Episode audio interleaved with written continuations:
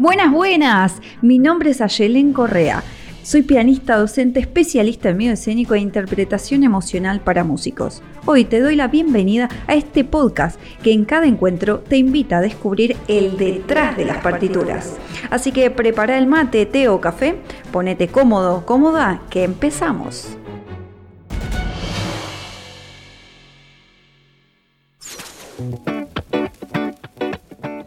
Buenas, buenas. Entramos de vuelta en este loop de entrevistas acá en el detrás de las partituras.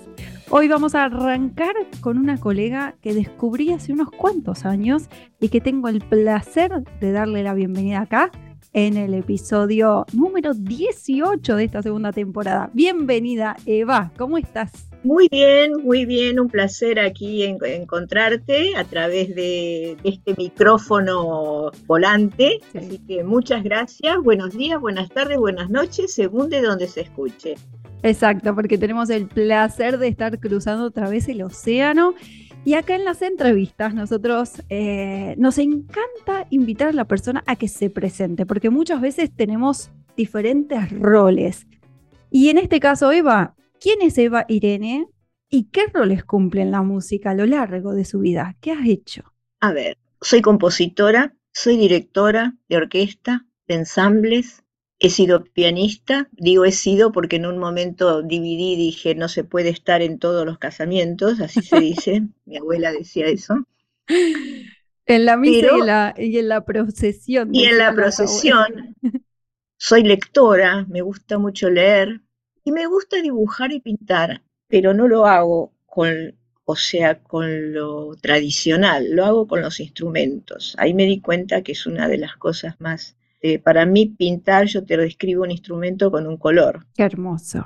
Y a veces veo o sea, las partituras, veo cómo se encajan los dibujos, y o sea, se me forma un dibujo, yo lo veo, cómo va y viene, y a veces entre una hoja y la otra se juntan. Eso, eso o sea, e, esa es una parte del, dibujo que me gustaba desde chica. Esas son una de las primeras cosas. Bueno, soy una mujer compositora, entonces, una mujer trovadora, vamos a decir, como la sabía en la Edad Media. Trato de, ser vocera de las cosas, pero bueno, al principio de eso, y bueno, soy una persona que se expresa en este mundo, en este mundo tan de tantas facetas, y que bueno, hay que, hay que ver en qué momento cómo expresarse, porque bueno, uno no es compositora todo el momento, uno es una persona. Hermoso escuchar un humano. claro, porque este, vas al supermercado, sos, o va una persona que tiene que comprar cosas. No soy la compositora, la compositora es en el momento de su función, ¿sí? Exacto. Cuando soy docente, soy docente. Eso sí, me gusta dar muchas clases, me gusta, me gusta enseñar, me gusta transmitir, me gusta enseñar composición, dirección, porque es una manera de, pasar la llama, de pasar este, la, luz, ¿no? Como en las Olimpiadas, que se. la carrera de postas, ¿no? Sí, sí, así es. Qué linda imagen, ¿no?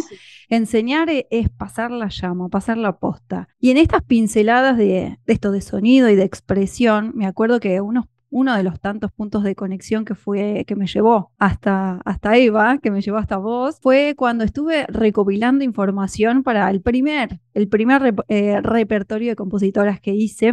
Y en esta búsqueda de información y de llamar a gente y de preguntar y de leer libros, descubrí que existía el Foro Argentino de Compositoras. Ahora, yo sé muy bien que vos tenés un vínculo con este foro, pero desde sus inicios y que fue mutando ese vínculo. Y me gustaría que cuentes cómo, cómo fue el inicio, el desarrollo y cómo está hoy este vínculo con el Foro Argentino de Compositoras y tu rol ahí.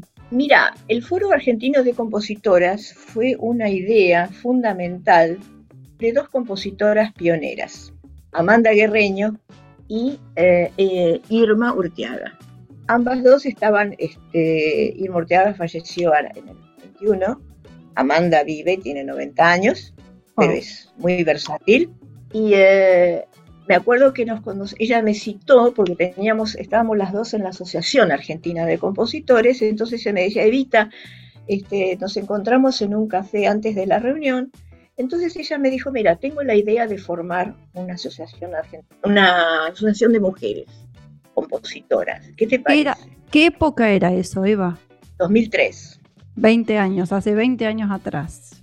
2003. O sea, y entonces me dice, ¿qué te parece? Le dije, me parece muy bien. Me dice, bueno, tendríamos que hacer una convocatoria. Entonces yo enseguida pensé, ella ya conocía algunas otras mujeres compositoras, porque no es una cosa que había tantas tampoco. No es lo mismo que las directoras, que había menos.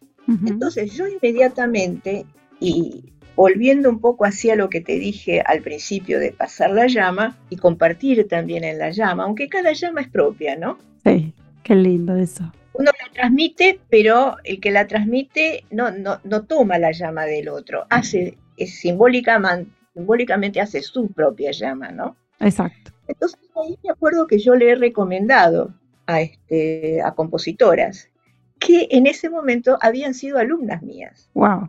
Alumnas de orquestación, alumnas de composición, y que estaban empezando a transitar sus este, armas de composición.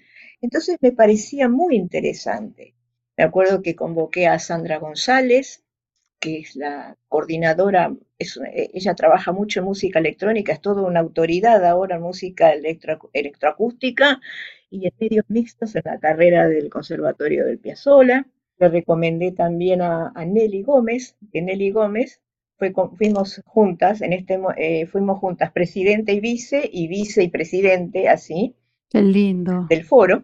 Y bueno, después recomendé a otras más, pero eso fue bueno después compartir, eso es una manera de compartir con lo que sigue, ¿no? Me acuerdo que eh, ahí yo le pasé los nombres a Amanda, ellas comenzaron a trabajar, yo no me uní enseguida, pues ese año yo tenía, eh, mi mamá estaba muy grave, incluso ella falleció en ese noviembre de 2003, y yo no estaba como para meterme en estatutos y esa, o sea, estaba absorbida por otro mundo, y creo que ingresé en el mitad del 2004. Me decían, y Evita, ¿cuándo ingresás? ¿Cuándo volvés? Entonces ahí te ingresé. O sea que todos los trámites en ese momento de estatutos y esas cosas, yo no estuve en eso, pero sí estuve en ese puntapié inicial que, simbólico para mí era recomendar a compositoras. Ahora, la gente que nos está escuchando y que capaz que no tiene ni idea ¿Qué implica armar y desarrollar un foro, en este caso nacional, argentino de compositoras? ¿Qué? Porque vos decís de, estatutos, estatutos, ¿qué quiere decir? ¿Qué es una asociación civil, es una asociación civil sin fines de lucro, o sea que es una asociación legal. Ok. O sea que eh, en este momento, por, ejemplo, eh, justamente hubo un periodo, yo fui eh, presidenta por dos periodos, hasta el 2013. Después de ese 2013 yo pedí licencia por un año y quedó Nelly de presidenta y después yo volví como vice. O sea que estamos acostumbradas las dos para trabajar juntas. Hasta en mayo ya cambió la comisión porque como corresponde. Claro, para renovar, digamos. Nosotras ya no nos postulamos porque hay más gente. Una asociación civil, o sea, puede pedir un subsidio o sea, está legalmente reconocida ante cualquier, este, o sea, nosotros hemos recibido, por ejemplo, subsidios del Fondo Nacional de las Artes, todo ese tipo de cosas. O sea, eso es lo que hace... Ayuda a quienes justamente, a, las compositoras en general de toda la Argentina. Si vos tenés un subsidio, a las que son asociadas. Ah, ok, ok. Bien. A las que son asociadas. Pero nosotras, o sea, por ejemplo, para hacer los conciertos, entonces nosotras, o sea, cuando una asociación paga una cuota y tenemos un dinero, entonces podemos solventar los conciertos, los intérpretes, videos y todos los menesteres. Bien. Entonces, vos sentís no quiere decir que no se pueda invitar a, compositoras este, externas. Ajá. No, no, no es eso o sea, no es multitudinaria que agrupe a todas las compositoras argentinas. Hubiera sido ideal, pero a veces no todas las compositoras quieren agruparse.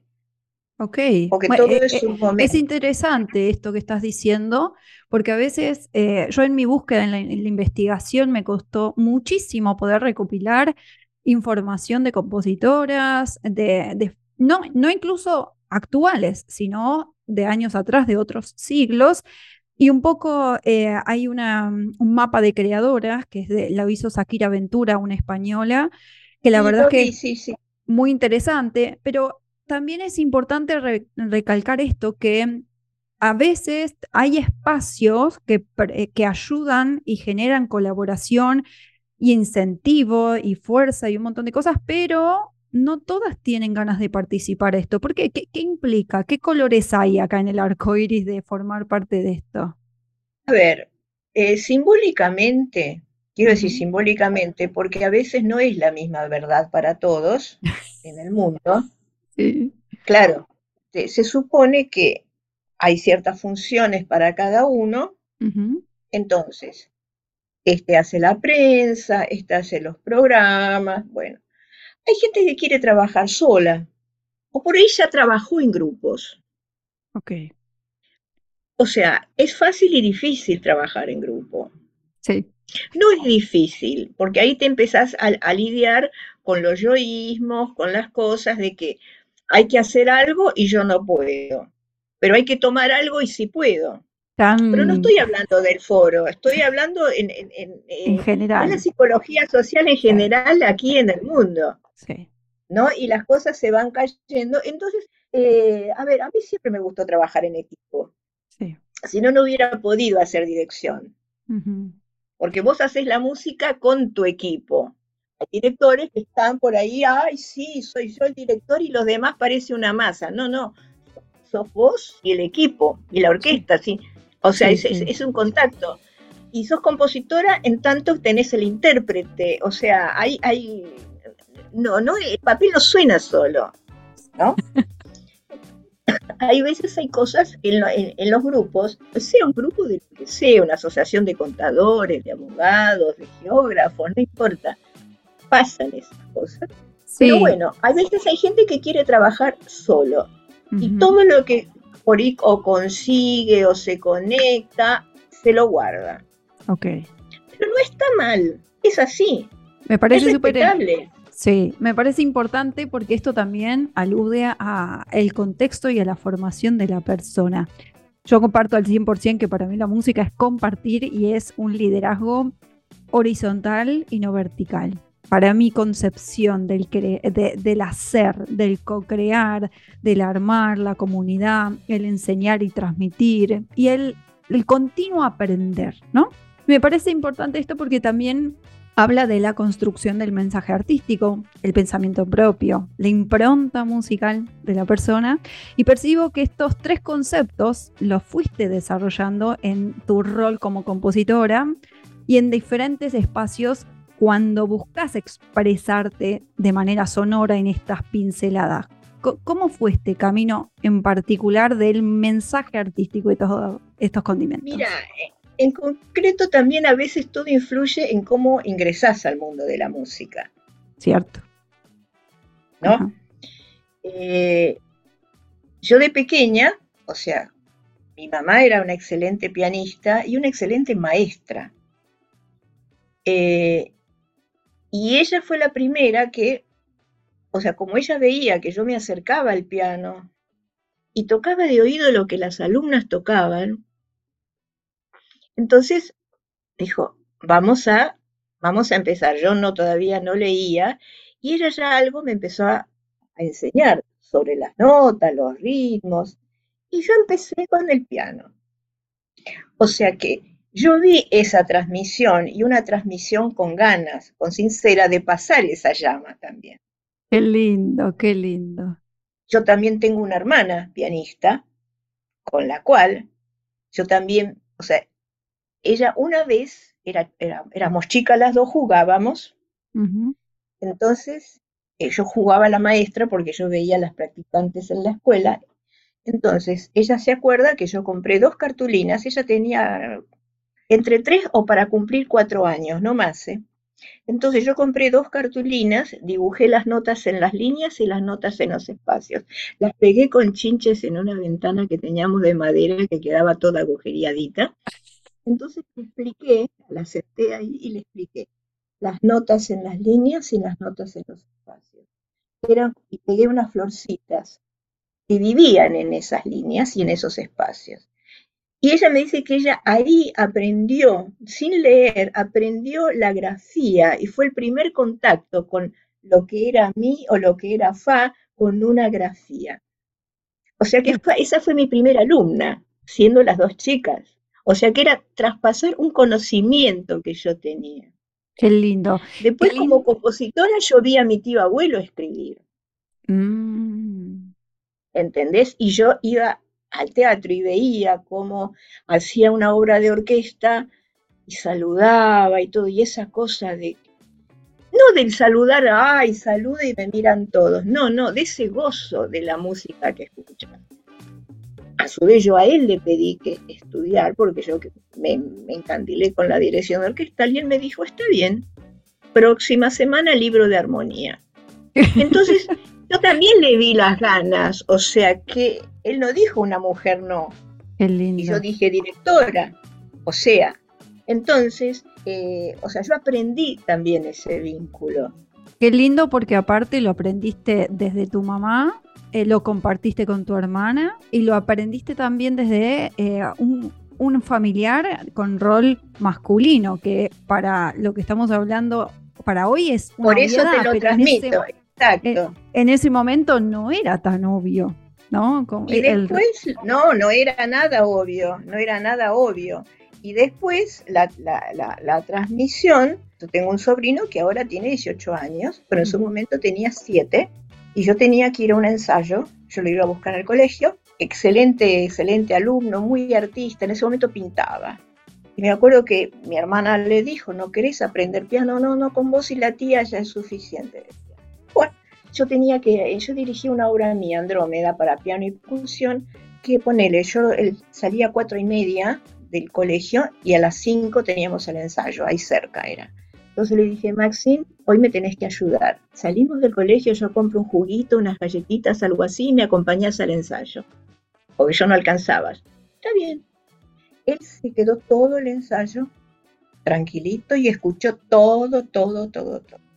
Al domingo siguiente viene a mi casa y yo escucho que todos los tamborcitos que yo tenía en mi casa sonaban. Entonces me dice, me gustó el ensayo. ¿Vos pensás que el maestro me querrá dar clases? Hermoso. Y ahí empezamos la percusión y él siempre se acuerda, decía, si a tía no me hubiese llevado, a lo mejor yo no hubiera visto eso.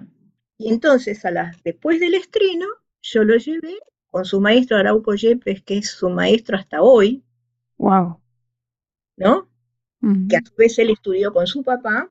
Y entonces también eso es una transmisión. Yo le enseño teoría, mi, hermana lo prepara a la parte de los solfeos, yo les toda la parte de, una, de un lenguaje musical creativo, no esa cosa aburrida, pero también es una transmisión de tratar de que este, o sea, yo lo he preparado para los exámenes libres y, lo pasamos lindo. Además, dice, ay, terminé el examen, pero extraño las clases. Qué bueno. Digo, e, está, buenísimo que lo traigas porque, bueno. Mm, Por eh eso te lo comenté, no es que me, arboricé, o sea, o sea, que es la transmisión. Tal cual.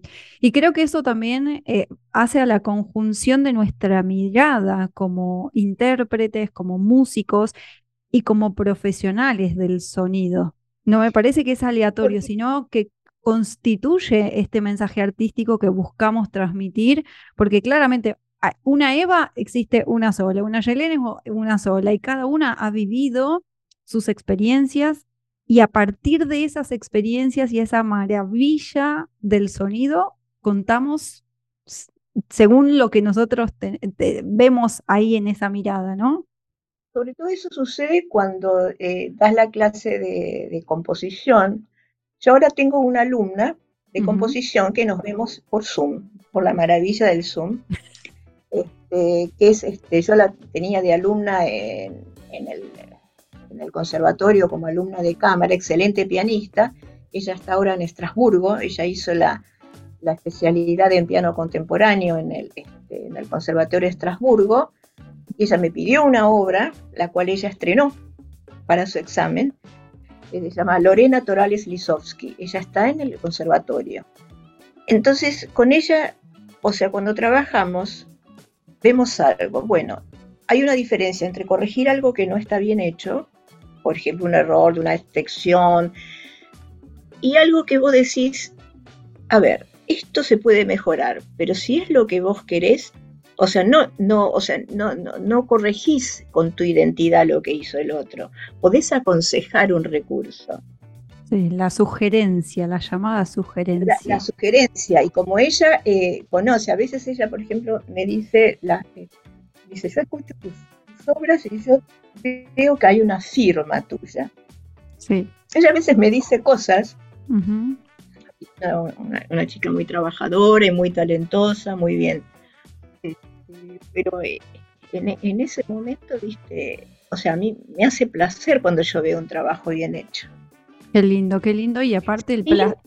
Sí, sí, sin influir en la identidad del mm. otro, que eso yo sé que es a eso lo que vos querés llegar. Sí, que es un poco también el respeto de, la mirada del otro y el, contribuir en su crecimiento. Me imagino que a lo largo de, tu, tu carrera, tu camino, lo llamaría más bien, has vivido experiencias y realidades desafiantes, podemos decir, algunas problemáticas, eh, que las ido justamente atravesando y surfeando, ¿no? Una de las cuestiones tenía que ver con esto, ¿no? De, del ser mujer en una profesión tan eh, particularmente eh, machista, pero tu trayectoria y tu vida ha hecho que ser mujer profesional y compositora dentro del ambiente no haya sido un impedimento. Pero me encantaría que compartas qué desafíos has vivido que te han marcado. Mira, yo creo que al ver pienso, y hoy pensaba también en esto, que creo que hay un desafío que es el... Eh, no he tenido impedimentos. Creo que a veces hay impedimentos, obstáculos que son para sortear, para que vos puedas aprender cosas e ir más lejos. Nada es porque sí. Sí. Eh, a veces, eh, si yo no sale por un lado, yo voy por, busco por el otro, no me quedo en eso, no acampo en eso. Hay gente que acampa y cambia de, cambia de libro. No, digo, no, no puede ser, si no sale por acá, sale por allá. Este, y si hay algo que, más que impedimento, que traté de desafiar y sigo haciéndolo, es a veces poner foco en las temáticas de obras en desilenciar personajes a veces de la historia o temáticas de la historia, que no siempre son, por ejemplo, o vamos a decir, este, puede, hasta puede ser una diosa, pero volverla a traer a la realidad, de tal manera que vos a través de la obra vuelvas a conocer a alguien o algo que tuvo una eh, una influencia con lo femenino, ¿no? El otro día, por ejemplo, veía, la, eh, hay varias obras, gran cantidad de obras que tengo sobre, sobre temáticas de mujeres que por ahí a lo mejor no están en, el tope de las noticias de hoy. Esta obra, por ejemplo, que te menciono de, Lorena, es eh, sobre la escultora de la Edad Media, que fue una de las primeras que se registra en Estrasburgo y en esa zona, que es Sabina von Steinbach. Muchas de, sus, de las esculturas ella trabajaba con su padre en la Catedral de Estrasburgo. Qué lindo. Entonces ingresé a ese recuerdo, la imaginé y traté de elaborar ese cincel con el piano. Imaginé esas luces. Imagínate que no son las luces de ahora. No. Y esos esos momentos de una mujer atreverse, ¿no? Porque eran otros códigos sociales. Pero había mujeres trovadoras también. Y yo hice obras sobre las mujeres trovadoras con un texto de, la, de, Beatriz de Día. También hice obras sobre, sobre las hermanas Bronte, que eso es un ciclo que ya estoy terminando. Ya hice Charlotte para piano e hice Emily.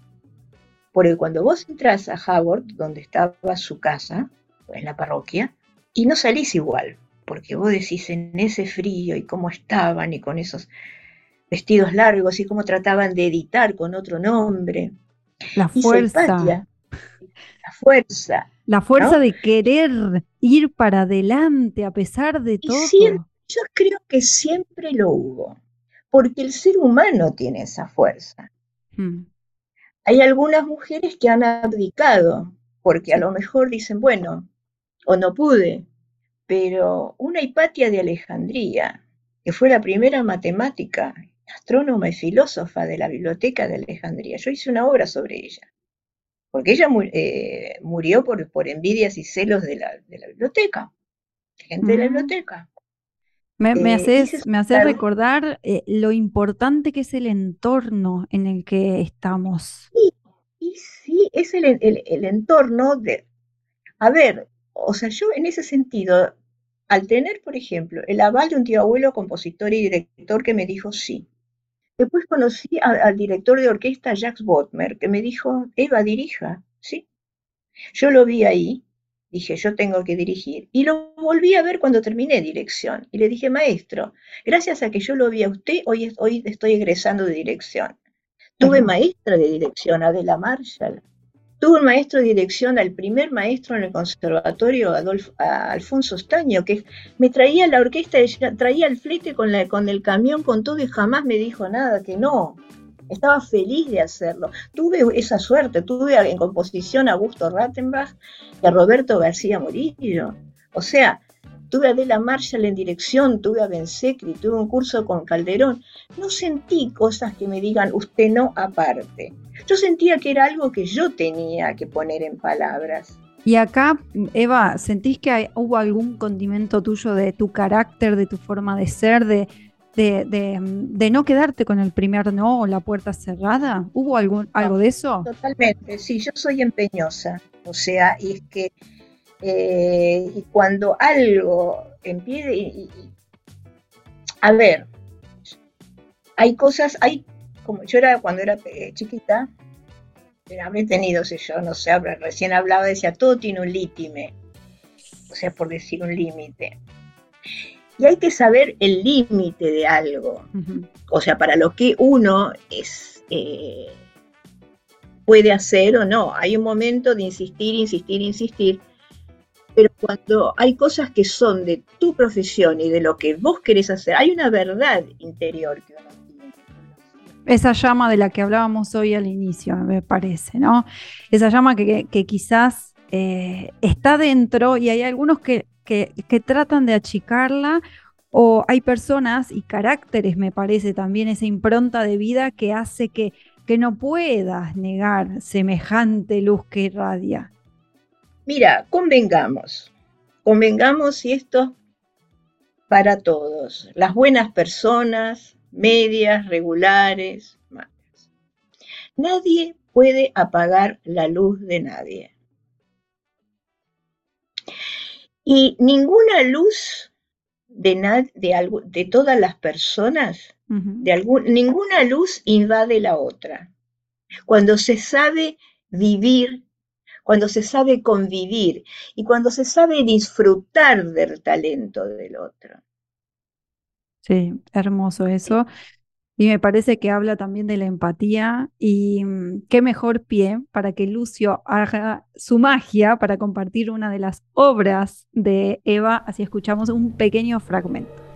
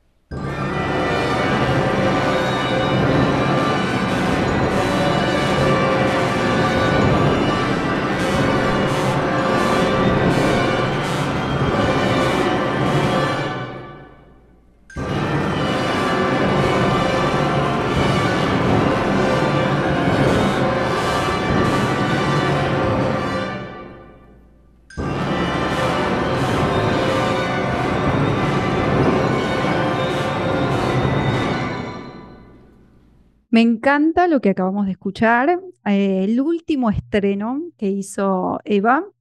Quisiera que me cuentes de qué se trata esta obra, cómo fue y cómo la desarrollaste a esta obra que acabamos de escuchar. Esta obra fue un, objetivo muy, muy interesante, más que interesante, impactante, porque fue realmente un desafío. Eh, es una obra que fue comisionada por el Instituto Superior de Arte del Teatro Colón, cuyo director es Marcelo Birman, excelente músico, excelente director, de, amplio espectro, podría decir. O sea, Marcelo Birman está tanto en la música contemporánea, ha dirigido obras mías contemporáneas y dentro de la ópera barroca. O sea que no se queda en un, en un solo tiempo. Entonces, este, él me llamó, me escribió y me dijo, este, Eva, me gustaría que, le, eh, una obra, una obra tuya para la temporada 2023 dentro del marco del, em, foco Gandini. Este año se, cumplen 10 eh, años de la partida física de Gerardo Gandini. Entonces, me pareció, ah, o sea, una obra para ese concierto que fue este 7 de octubre pasado. Al margen de eso, una obra para orquesta sinfónica, me dijo, poné lo que quieras. Contás con todo el orgánico de la orquesta. Una orquesta académica que es maravillosa, vienen jóvenes abiertos a tocar todo. Es, Qué lindo. esa frescura, esa frescura. Además tocan profesionalmente divinos, entonces y están abiertos a toda la música nueva. Y por otra parte, este año se cumplen 50 años de, de la obra Laberintus Johannes de Gandini. Entonces había que inspirarse en esa temática, no en la obra misma, y, a ver, yo no en la obra de, sino en la temática laberíntica, vamos. Bueno, y ahí trabajé mucho, trabajé mucho porque para yo para primeramente para escribir necesito leer. En una de todo perdón, en una de, las entrevistas que te escuchaba había oído que vos necesitabas primero el título para después desglosar.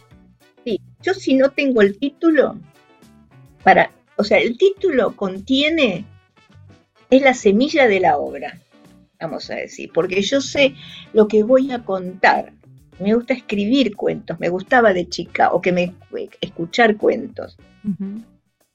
Este, yo mi abuela, mi materna, ella me contaba, ella era de Odessa, entonces ella me contaba, en ese momento era Rusia, cuando ella vino de Rusia, entonces me contaba, él, yo lo, lo pedía bilingüe, me acuerdo el pescadito de oro, entonces esa cosa de la historia. Sí, a partir del título, cuando yo ya llego al título, ya estoy cerca. Qué lindo me quedó una frase de Rodolfo Arizaga, cuando yo lo conocí siendo apenas un estudiante de contrapunto de primer cuatrimestre, pero yo ya fui para ver algo, eh, en, los encuentros que hacía Alicia Tercián, que ella fue la primera que me dijo en, una, en un ejercicio de, de contrapunto, qué lindo lo que hizo Eva, y ahí enganché. Ahí enganché y la seguí. Fue una de las primeras compositoras que yo conocí. Qué bueno. Entonces, este, él me dijo, Eva, sos talentosa, pero pensá 30 días y escribí el 31. Y yo eso para mí, algún día voy a hacer un cuadro, no, no lo necesito leer, lo tengo en la cabeza. Entonces yo trabajo y leo. Leí sobre laberintos todo lo que quiero. Hasta que llegué a, una, un libro que yo tenía, que se llama La diosa blanca de Robert Graves. Busqué laberintos y allí encontré el castillo espiral, las danzas de los laberintos, de dónde viene, las danzas de las grullas, de por qué, que hay una danza en espiral que hasta hoy se baila, que es una como una ronda pero abierta, entonces se van cerrando. Fui a las primeras manifestaciones de laberintos que son en espiral y, después leí otros libros donde habla que, la investigación para, para hablar sobre laberintos hay que primero empezar por la danza. Y yo dije, voy cerca, voy cerca. Eh, todo lo espiral que hay en el cosmos, dije, lo de los danzantes me gustaba, me atraía. Y después eh, encontré una frase que dije, Eva, acá está acá, de Luciano de Samosata que hablaba sobre eh, en las, desde los eh, mitos de Orfeo y los rituales, decían que los danzantes son los que cuentan los misterios. Y a esos que cuentan esos misterios se los llama los danzantes. Dije, acá, acá llegué. Y ahí arribé al danzantes en espiral. Imaginé, imaginé esos danzantes Imaginé vientos en espiral, imaginé galaxias, imaginé tormentas, tornados, eh, estrellas, imaginé esas danzas dentro de los laberintos. Y ahí llegué a mi obra, con un montón de colores. Me encantó. Estamos, eh, me encanta, aparte del relato de la historia, de la búsqueda del sonido, del mensaje, del contexto. Y digo esto como, como intérprete, eh, de, obras de compositores muertos, ¿no? ¿Cuánto nos hace falta de empezar a interpretar obras de, compositores y compositoras vivas? Porque nos estamos perdiendo este relato. Mira, y una cosa, sí, o sea, si bien yo no tomé, porque para mí era muy responsable, mm. muy responsable hacer un homenaje a Gandini. Un figurón, es, a ver, Vos todo lo que escuchás de Gandini es maravilloso, esa orquestación. Entonces yo no he tomado ninguna eh, temática, o sea, tema eh, musical ni rítmico. Viste que a veces se puede tomar la cabeza de un tema. Se puede tomar alguna, alguna licencia, digamos, ¿no? Lo que yo tomé es el timbre del piano. No es un concierto para piano, pero cuando aparece el piano dentro de la orquesta, para mí ese es el timbre, esa es la voz, porque Gandini era pianista, era entonces su voz musical está ahí. Me encantó. No, es, que el piano esté con una cuestión como solista, o sea, cuando entra, entra notablemente. Y el que dirigió es el Ezequiel Silverstein, excelente. Me encantó todo, el, proceso que, que compartiste. Y para aquellos músicos Ahora nos adentramos casi al final de todo este encuentro maravilloso, así que quiero adentrarme en, los que nos están escuchando, en que están todas las veces que sale un nuevo episodio ahí expectantes y para esos músicos que están detrás de las partituras y aún no logran conectar con su propia voz musical, que se sienten que ya está todo creado y que sienten, se sienten incluso agobiados de la inmediatez que propone este momento de la historia. ¿Qué les dirías vos, Eva, para estos detrás de las partituras, estos músicos que están en esta situación? Mira, justamente hago una, como un enganche, lo que yo te comentaba de los, este, de los jóvenes de la orquesta académica, sí. que después, o sea, me han escrito, disfruté mucho con su obra por hacer obras nuevas. O sea, a ver, ellos son jóvenes, estudian y, y, tocan siempre, y tocan con las exigencias de un teatro Colón, y así yo conozco muchos jóvenes que trabajan y estudian, dan clases. Yo creo que no todo está creado, sino el, el ser humano se hubiera terminado hace mucho. Sí. O sea, todos los días nacen bebés. Sí. Todos los días nacen plantas. De la misma. ¿No? Vos fíjate que todo todos los días eh, hay eh, filmaciones de, eh, de vida en, el océano y vos ves unos, unos peces, unas cosas, unos colores, unas formas que para mí es por ahí a lo mejor la primera vez que lo ves, que, que vos decís la naturaleza, o sea, esto parece ballet, o sea, lo ves tan pintado y tampoco se conocía. Entonces, para nuestro conocimiento, eso no estaba creado. Yo creo que todos los días se puede crear, no hay nada que esté todo creado, siempre hay una cosa nueva. Es cierto lo que vos decís, que eh, hay mucho repertorio atrás, pero todos tuvimos, todos tuvieron repertorio atrás. Sí. Y la moda también tiene repertorio atrás. Uno puede volver algo, pero desde la visión nueva. Y yo creo que un intérprete, un escritor, un pintor, cualquier profesión tiene que tener su identidad. Volvamos al laberinto. Todos tenemos un laberinto en las huellas digitales. Me encanta esa idea, me gusta, me gusta por dónde vas, sí. Entonces, la verdad habría que poder recorrerlo, ¿no? En algún momento voy a hacerlo y voy a ver cómo, cómo, porque es un laberinto, cosa que, o sea, puse los tutis como puse los solos, porque en esos solos son esa cosa de la, de la soledad en el laberinto, en el laberinto propio. Que nos lleva hacia al, al, centro propio, como decía en Chartres, aquel que alcanza el centro, alcanza su propio centro. Entonces, siempre hay que buscar la identidad. Eso que hace que vos digas, esto suena a Beethoven, esto, esto se ve Van Gogh, esto es esto. Escuchás dos cosas y vos dices, ay, esto me... Pero eso es una búsqueda. A ver, todo el mundo cocina empanadas. En Argentina. Pero no todo el mundo las hace iguales. Sí. Sí, sí, sí. Esa discusión. A mí no me pidas una receta igual, porque yo siempre decir, bueno, un poco de esto, un poco del otro. Mira que para otras cosas yo soy muy precisa, pero vos le das una variación. Una vez así también en una masita con manzana se me fue de mano el, jengibre. No. Pero, cada uno tiene su estilo. Pero eso es una búsqueda.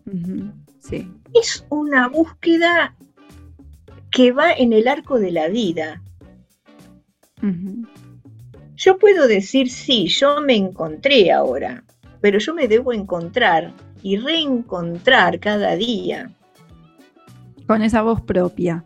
Y con esta voz propia que disfrutamos a lo largo de toda esta entrevista, te quiero agradecer, Eva, porque fue un placer enorme que podamos escuchar esta voz con tantos eh, caminos recorridos y que nuevas generaciones también te puedan descubrir, te puedan encontrar y puedan escucharte, que me parece importante conocer diferentes pinceladas sonoras de diferentes personas. Así que te quiero agradecer por este ratito. te agradezco mucho a vos, te agradezco mucho a vos y este realmente es muy, si hay algo, eh, es convivir con la luz del otro, compartir con la luz del otro, disfrutar. Nadie, nadie se va a oscurecer porque alguien brille. Al contrario, brillaría el mundo.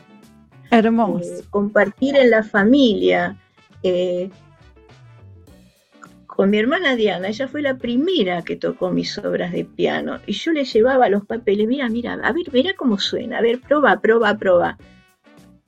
Y ese juego, ese juego, y hasta hoy, el otro día, de repente pasaron la victoria de Samotracia y dije, qué bien que la he hecho. Entonces, hay que compartir, hay que, cuando se puede dar, a ver, no todo el mundo está dispuesto en esta vida, bien, viene formado para poder dar, para poder convivir, pero bueno, hay que intentarlo. Me gustó eso, me gustó y que cada uno pueda respetar sus tiempos, sus aperturas. Así que te agradezco, Eva. Espero que la vida nos haga coincidir en otros lugares, en otras oportunidades. Y acá en el detrás de las partituras nos vemos hasta el próximo episodio.